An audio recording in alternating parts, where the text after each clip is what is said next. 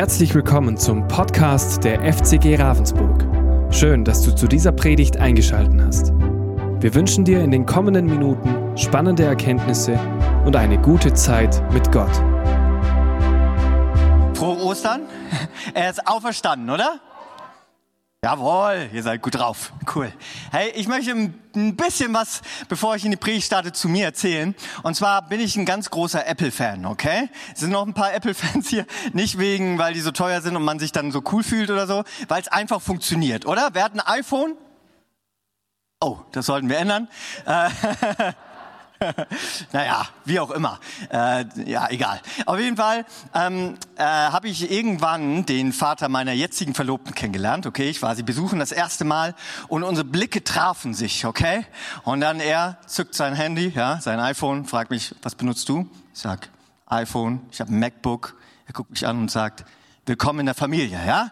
So, und äh, wir verstehen uns sehr gut, wir sind beide sehr große Apple-Fans. Und äh, wahrscheinlich kennt ihr Steve Jobs, oder? Das war der Gründer, Mitgründer und CEO von Apple. 45 Jahre alt ist Apple geworden am 1. April. Und es, man munkelt so über eine Geschichte, die sich in seinem Büro einmal zugetragen hat. Und zwar als das allererste iPhone erfunden wurde, haben sich ja, war es mega viel Arbeit, oder? So viel Arbeit, dass wir heute, hat's ja die ganze Welt verändert. Jeder von uns hat fast ein Smartphone von acht Jahren bis 90 meistens, oder? Wer hat kein Smartphone? Ja, die allerwenigsten. Naja, ein paar stolze Hände, das ist gut. Aber die allermeisten haben Smartphone. Es hat die ganze Welt auf den Kopf gestellt. Und bevor das erste iPhone rauskam, haben sich also Ingenieure zusammengesteckt, ganz viel Gehirnschmalz reingesteckt, die allerhöchste Kunst. Und dann waren sie sehr stolz, weil eines Tages war es soweit, dass sie den ersten Prototypen Steve Jobs vorstellen konnten. Stolz wie Oscar, ja, gingen sie also mit diesem iPhone rein. Dieser Prototyp muss so teuer gewesen sein, wie viel Arbeit das war, um dieses Gerät äh, anbieten zu können, ihm zeigen zu können. Und sie zeigen ihn, es ihn voller Stolz und er wird ganz ruhig und sagt folgende sehr wertschätzende Worte. Das Handy ist zu groß. Ich möchte es noch kleiner haben. Ja, und heutzutage ist es genau andersrum. Man möchte immer noch größere Handys haben. Aber früher hat Steve Jobs gesagt, ich habe da eine Vision für dieses Mobilfunkgerät und ich möchte, dass es so und so groß ist. Und es ist einfach zu groß. Und die Ingenieure sagten, das, es geht nicht noch kleiner. Wir haben die allerbesten Ingenieure, die höchste Handwerkskunst reingesteckt, die allerbeste Technologie, die es heute gibt. Es geht nicht noch kleiner. Und Steve Jobs steht einfach auf, nimmt dieses erste iPhone, ja, das ist schon ein bisschen neuer, jetzt zehn Jahre, zehn, elf, das elfte, elf Jahre später nach dem ersten iPhone, und nimmt es, geht in seinem wunderschönen Büro wahrscheinlich zu seinem Aquarium, nimmt es und macht so eine Art Mic Drop rein, ja, lässt es reinfallen ins Aquarium. Ich will nicht wissen, was dort in den Herzen dieser Ingenieure abgegangen sein muss, oder? Wie er das mit Füßen tritt. Was, wie viel Jahre an Arbeit, an Fleiß, an Gehirnschmalz sie da reingesteckt haben. Und das iPhone sinkt zu Boden in dem Aquarium. Und Steve sagt nur Folgendes. Schaut euch mal das iPhone an. Und plötzlich traten Luftblasen aus dem Gerät und er sagte, solange da noch Luftblasen rauskommen, geht es auch noch kleiner. Also zurück ans Zeichenbrett und ein paar Jahre drauf hatten sie es dann in der richtigen Größe. Und er hatte einen Traum für dieses Gerät, das seinen Vorstellungen entsprechen musste. Er hatte da einen Plan. Und ein paar Jahre später wurde dieser Plan Realität und er krempelte die ganze Welt auf den Kopf mit diesem Gerät weil er einen Plan hatte. Und ich glaube, jetzt zu meinem, der, der Schwank zu meiner Predigt, ich glaube, dass wir manchmal in einer ähnlichen Situation in unserem Glauben oder wenn du nicht glaubst, in einer ähnlichen Situation trotzdem sein kannst, wo wir von Gott herausgefordert werden und nicht verstehen, warum die jetzige Situation gerade da ist, warum gerade etwas in meinem Leben stirbt oder warum ich manche Dinge in meinem Leben angeblich erfüllen muss, um an Gott zu glauben. Und dann sinkt es wie dieses iPhone dahin und man fragt sich, warum stirbt es gerade? Warum muss es so sein? Und wisst ihr, heute, vor 2000 Jahren, ist Jesus auferstanden. Den Spoiler, den kennen wir schon. Aber ich möchte mit euch eine weitere Geschichte angucken. Eine Geschichte, die das Fundament quasi von Jesu Auferstehung ist. Eine Auferstehung, eines anderen Menschen, auf der sich die andere Auferstehung gründet und dadurch eigentlich erst eingeleitet wurde. Und ihr kennt es wahrscheinlich, wir schlagen gemeinsam Johannes auf, Johannes 11. Es geht um die Auferstehung des Lazarus. Spoiler-Alarm, auch Lazarus steht auf, ja. Aber lasst uns doch mal die Geschichte vom Lazarus angucken. Schlagt gemeinsam mit mir gern eure Smartphones, ja, oder eure Bibeln oder dort durch den Beamer. Und ich lese euch vor nach der neuen Genfer Übersetzung. Kapitel 11, ab Vers 1. Ich lese 1 bis 6. Eigentlich geht's das ganze Kapitel, aber den Rest erzähle ich euch mündlich, okay? Dort steht Folgendes. Lazarus, ein Mann aus Bethanien, dem Ort, in dem Maria mit ihrer Schwester Martha wohnte, war erkrankt. Maria war jene Frau, die den Herrn mit Salböl gesalbt und ihn mit ihren Haaren die Füße getrocknet hat. Und Lazarus, der krank geworden war, war ihr Bruder. Die beiden Schwestern ließen Jesus ausrichten, Herr, der, den du lieb hast, ist krank. Als Jesus das hörte, sagte er, am Ende dieser Krankheit steht nicht der Tod, sondern die Herrlichkeit Gottes. Der Sohn Gottes soll durch ihn in seiner Herrlichkeit offenbart werden. Jesus hatte Martha und ihre Schwester und Lazarus sehr lieb. Als er nun wusste, dass Lazarus krank war, blieb er noch zwei Tage an dem Ort, wo er die Nachricht erhalten hatte. Schon ein bisschen lustig, wenn man das liest, oder? Das ist schon fast eine Parodie, denkt man sich. Ich meine, hier steht, wir lesen, Lazarus ist krank, Maria und Martha schicken in den Boten los. Jesus erfährt, Lazarus ist krank und er wusste wahrscheinlich, wir sehen das öfter, dass er Dinge voraus wusste, wusste, dass Lazarus sterben wird. Und dann steht dort, schreibt Johannes so in seinem Evangelium, er hatte Maria, Martha und Lazarus sehr lieb. Deshalb blieb er noch zwei Tage. Ein bisschen komisch, oder? Ich meine, wenn jetzt aus eurer Familie oder ein guter Freund, gute Freundin im Krankenhaus liegt, ihr werdet benachrichtigt, dann sagt ihr euch, okay, ich rufe gleich an und sag, hey, oh, ich höre, du wirst jetzt bald sterben, dir geht's richtig schlecht. Deshalb bleibe ich noch zwei Tage zu Hause, ja? Ist irgendwie paradox, gell? Warum macht Jesus das? Und das ist die Frage, die ich uns heute in dieser Predigt stellen möchte und nach der ich auch meine Predigt benannt habe. Und zwar glaube ich, dass diese zwei Tage, die Jesus geblieben ist, weil er Lazarus so lieb hatte, nenne ich den Lazarus-Faktor. Okay? Das Ganze nenne ich den Lazarus-Faktor, weil ich persönlich glaube, dass jeder von uns hier einen Lazarus hatte oder einen Lazarus hat. Und zwar ein Moment, wo eine Formel nicht mehr aufgeht. Und zwar die Formel, wo wir denken, dass wir Gott sagen können, was wir wollen. Und zwar, dass wir glauben, wir glauben an Gott oder wir glauben nicht an Gott und wir haben bestimmte Erwartungen, was er zu tun hat. Ganz, wenn wir ganz ehrlich sind, haben wir wahrscheinlich alle oder tun es auch immer wieder schon mal darum gebeten, Gott, wenn es dich wirklich gibt, dann tu das und das. Oder Gott, ich kenne dich und glaube an dich, deshalb möchte ich, dass du das tust. Oder? Ist ja ganz legitim. Aber wisst ihr was? Wenn wir das machen mit einer bestimmten Erwartung und diese Erwartung nicht erfüllt wird und daran dann ketten, dass wir Gott nicht vertrauen wollen oder nicht mehr an ihn glauben wollen, dann grenzt es an Manipulation. Und wisst ihr, auch so hart es klingt, Gott lässt sich nicht manipulieren. Wir wollen nämlich ganz oft das Ergebnis kontrollieren, was Gott in unserem Leben wirken soll. Und wisst ihr was? Es gibt zwei Aufgaben. Eine Aufgabe ist für uns und die andere für Gott. Gott ist für das Ergebnis zuständig und wir für den Prozess. Aber wir wollen uns ganz gerne immer umdrehen. Wir wollen nämlich für das Ergebnis zuständig sein und Gott soll für den Prozess zuständig sein, oder? Wir wollen ganz gerne in unserem Glaubenleben, Glaubensleben Gott sagen, was er zu tun hat. Gott, wenn es dich wirklich gibt, dann musst du das und das in meinem Leben tun, ansonsten glaube ich nicht an dich. Oder du glaubst an Gott, Gott, ich glaube an dich und bitte tu das und dann geht's nicht auf. Und genau das ist der Lazarus in unserem Leben, wo diese Formel nämlich eben nicht mehr aufgeht, wo wir zwar vielleicht glauben oder glauben wollen, dass es Gott gibt und eingreifen kann, aber es nicht tut. Wo du dir sagst, hey, ich glaube oder will glauben, dass es dich gibt, aber du hast nicht eingegriffen. Und du dann sagst, Gott, wenn du wirklich Liebe bist, wirklich mich liebst, warum bist du dann nicht da? Wenn du sagst, Gott, wenn du wirklich alle Kraft und alle Macht, die dir gegeben wurde angeblich hast, warum warst du dann nicht da? Wenn du wirklich allmächtig bist, warum greifst du da nicht ein? Wenn du mich wirklich siehst, jeden einzelnen von uns und mich auch, warum bist du da nicht bei mir? Wenn du wirklich da sein willst, warum bist du es dann nicht? Das ist doch oft so eine Situation, in der wir uns schnell befinden, oder? Seien wir gläubig und glauben an Gott, sagen, ich glaube an dich, aber warum bist du dann nicht da?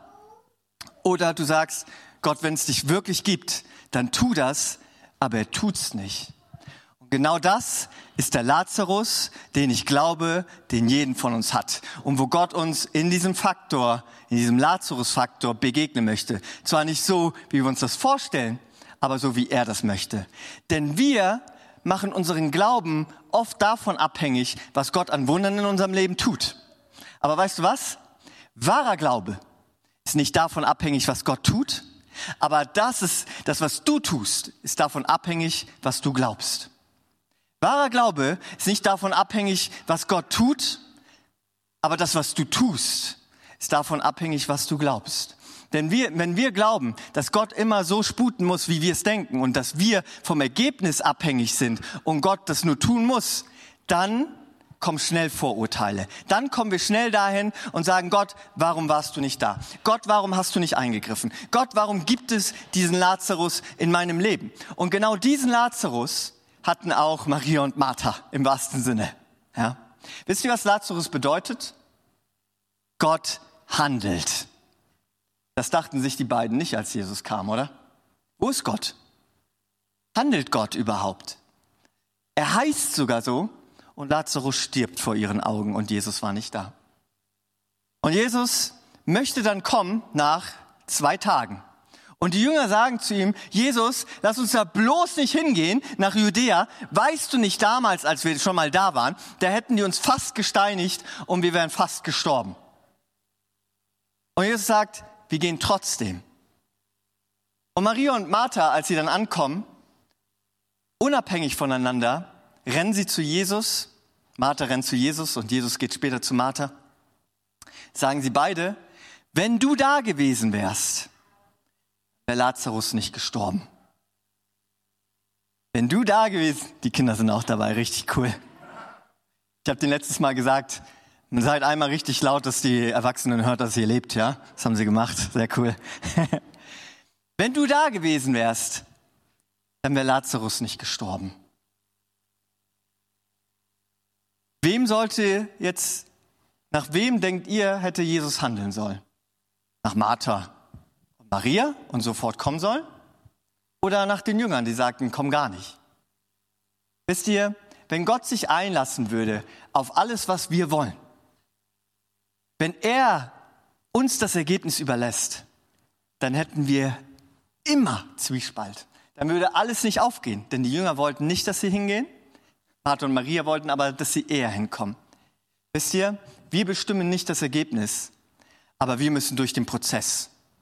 Wenn wir Gott vertrauen, in diesem Lazarus-Faktor, in diesen zwei Tagen, wo Jesus blieb, weil es richtig war, dann werden wir durchkommen. Aber diese zwei Tage sind so herausfordernd für uns, oder? Und er kommt da an, kriegt diese Vorwürfe, kriegt sie an den Kopf geschmissen, kriegt diesen Lazarus-Faktor. Wo warst du? Wenn du da gewesen wärst, wäre Lazarus nicht gestorben. Ich glaube, wie gesagt, dass jeder von uns einen Lazarus hat wo wir unseren Glauben auf das abhängig gemacht haben, was Gott hätte tun sollen. Aber wahrer Glaube ist nicht abhängig von dem, was Gott hätte tun sollen, aber deine Handlungen sind davon abhängig, was du glaubst. Und deshalb möchte ich dich heute ermutigen, ihr habt alle so eine Schlagzeile auf eurem, Z auf eurem Platz bekommen, ja? Eine Zeitschrift. Ihr im Livestream könnt euch gerne ein Blatt Papier nehmen. Schreibt doch gerne jetzt oder nach dem Gottesdienst mal auf. Ihr habt ja wahrscheinlich einen Kuli bei euch. Nehmt euch später ruhig mehr Zeit dazu wo etwas in eurem Leben gestorben ist, wo ihr enttäuscht wurdet von Gott, wo ihr denkt, dass Gott nicht richtig eingegriffen hat. Und später könnt ihr noch was anderes aufschreiben, das werde ich euch noch sagen. Also am Ende schreibt gerne das auf. Schreibt euren Lazarus auf, was gerade am Sterben ist oder was gestorben ist schon. Und seid ganz ehrlich, unsere Aufgabe ist nicht das Ergebnis. Ihr könnt das Ergebnis von eurer Situation Gott gerne hingeben, denn er ist zuständig für das Ergebnis.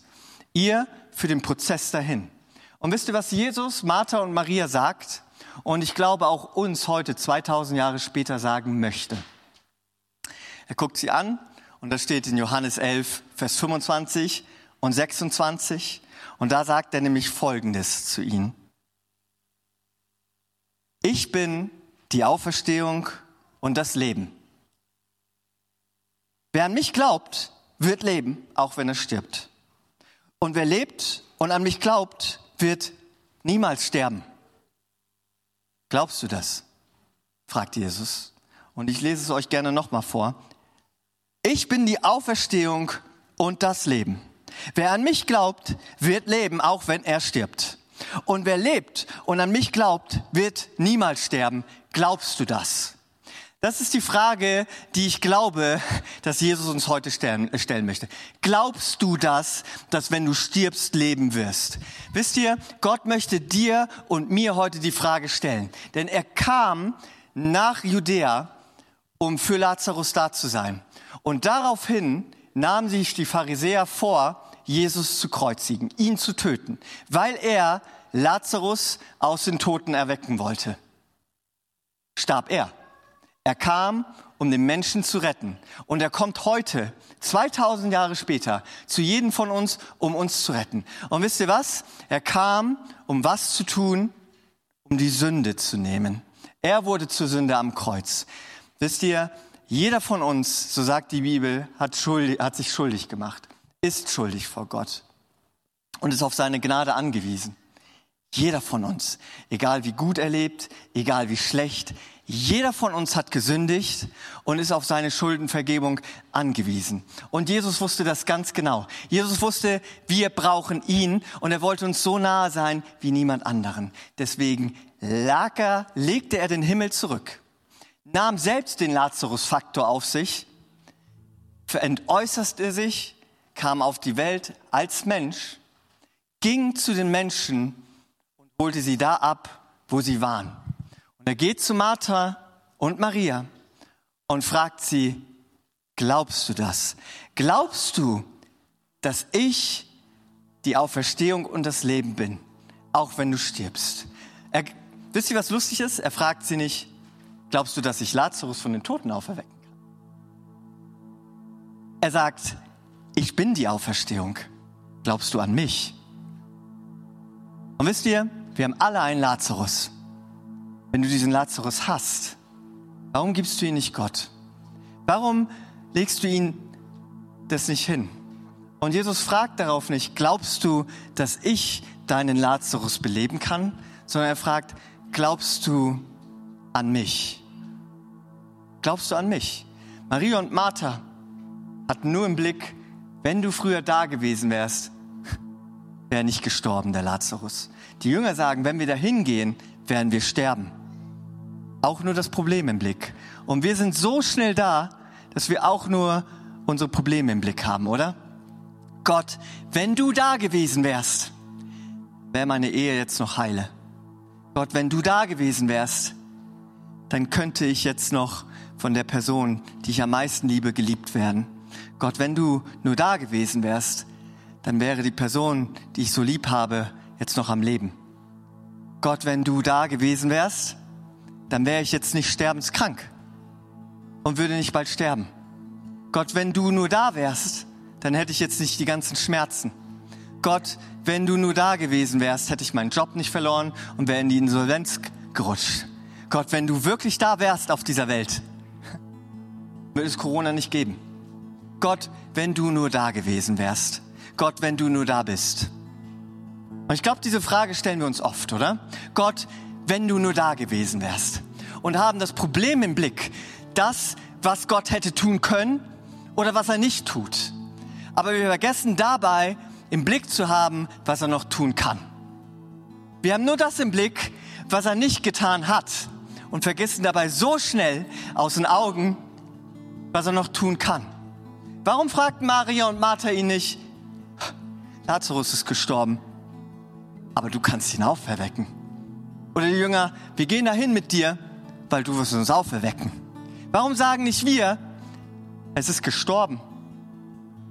Meine Hoffnung in dieser Situation, ich bin gestorben. Meine Freude, mein Frieden. Ich fühle mich nicht lebendig, meine Situation ist dahin. Aber du kannst Leben schenken. Warum legen wir immer den Fokus auf das Vergangene, was eigentlich schon tot ist oder was am Sterben ist? Wisst ihr, worauf Jesus seinen Fokus legte? Darauf, dass er leben wird.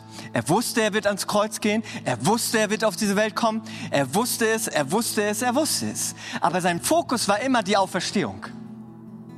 In der Bibel steht sogar, vor Anbeginn der Welt wurde Gott, Jesus, das Lamm, geschlachtet. Vor Anbeginn der Welt. Jesus wusste, was er tat, als er die Welt erschaffte, erschuf, als er uns erschuf.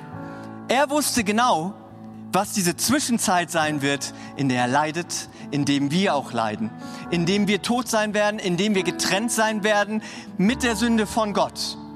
Und jeder von uns ist getrennt von Gott durch die Sünde. Und jede Situation, sei sie noch so lebendig, ist vor ihm tot, wenn du stirbst und nicht an ihn glaubst. Lass mich noch einmal zum Schluss diese Verse vorlesen, wo Jesus Folgendes sagt.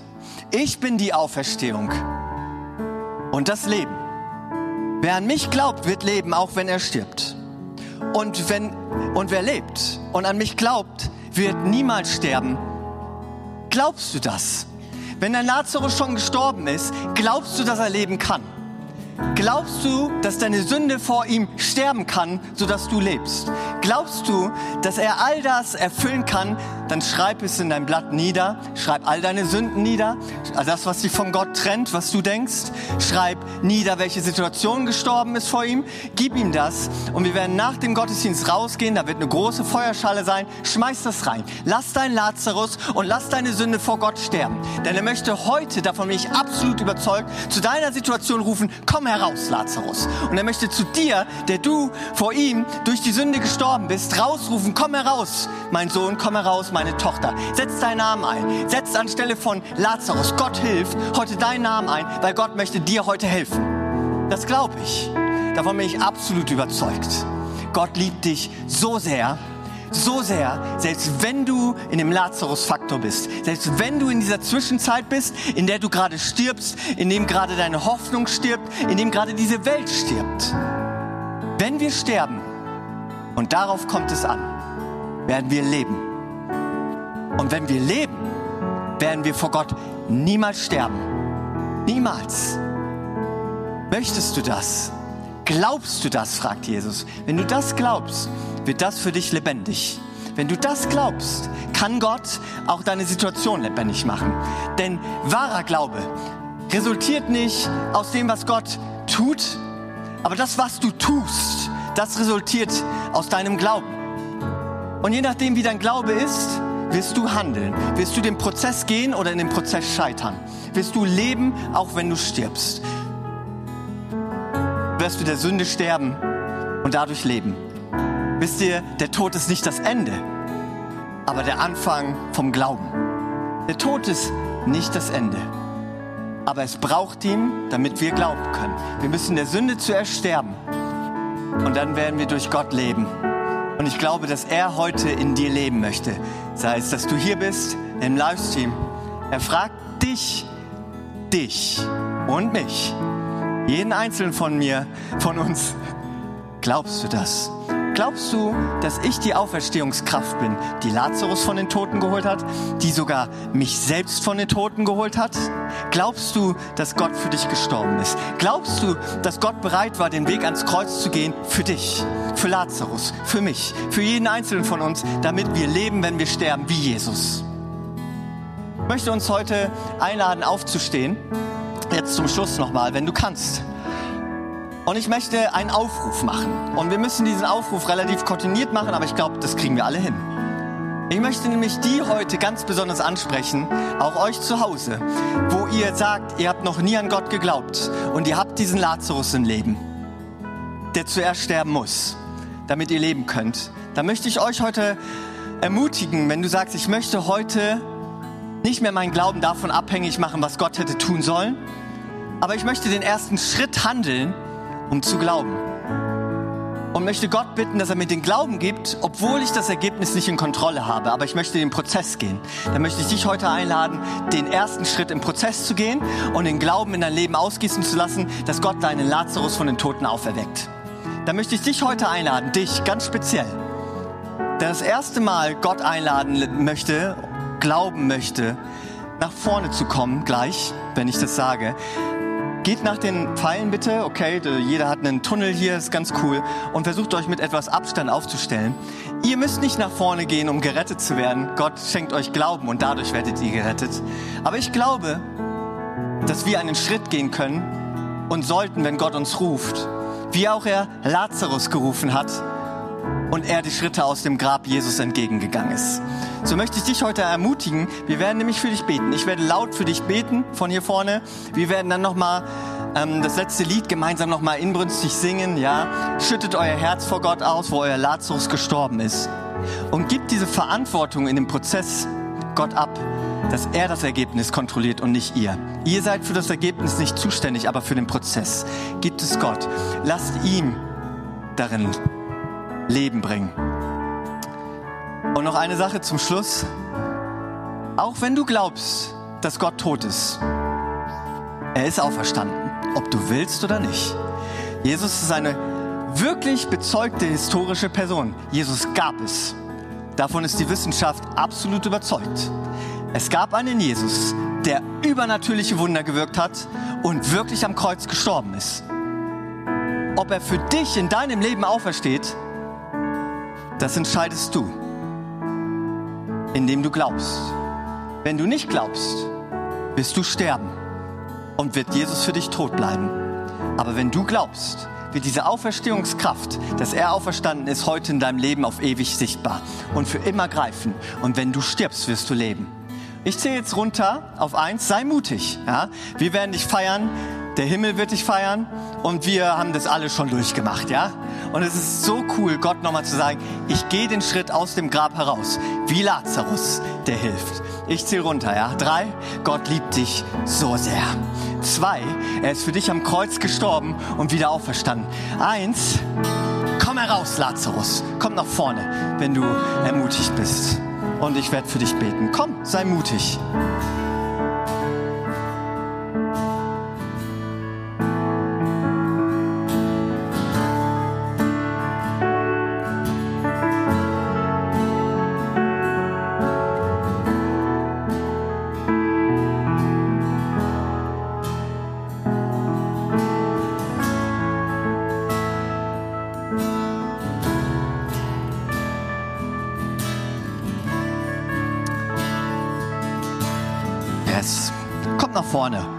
Sei mutig. Ich bete gleich für uns. Und ihr im Livestream, komm vor deine Kamera, ja?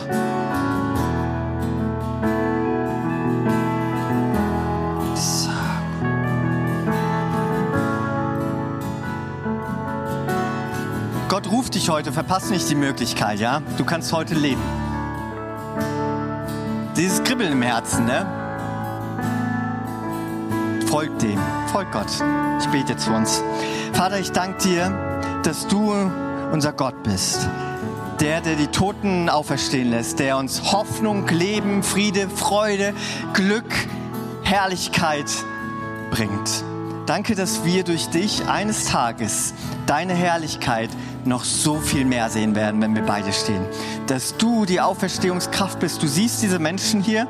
Ich möchte dich bitten, dass du kommst mit deinem Geist in ihre Herzen, dass du sie erfüllst. Gott, ich danke dir, dass du jeden Einzelnen liebst und herausgerufen hast und dass du ihren Lazarus zum Leben bringst. Danke Gott, dass du den Lazarus-Faktor in Kontrolle hast und du siehst sie und du segnest sie, auch im Livestream und jeden einzelnen anderen, der in seinem Herzen sagt, ich habe mich nicht getraut, nach vorne zu gehen. Das ist auch überhaupt nicht schlimm. Aber ich, mein Herz, Gott, du siehst es. Du allein. Danke, dass du diese Herzen siehst und uns alle begegnest. Gott, wir feiern deine Herrlichkeit in Ewigkeit. Amen. Hey, lasst uns einen riesen Applaus geben nochmal, oder?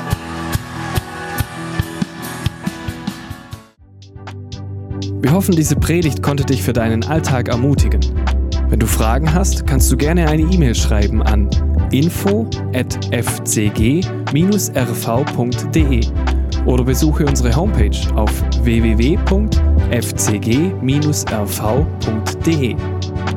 In diesem Sinne wünschen wir dir eine gesegnete Woche und bis bald.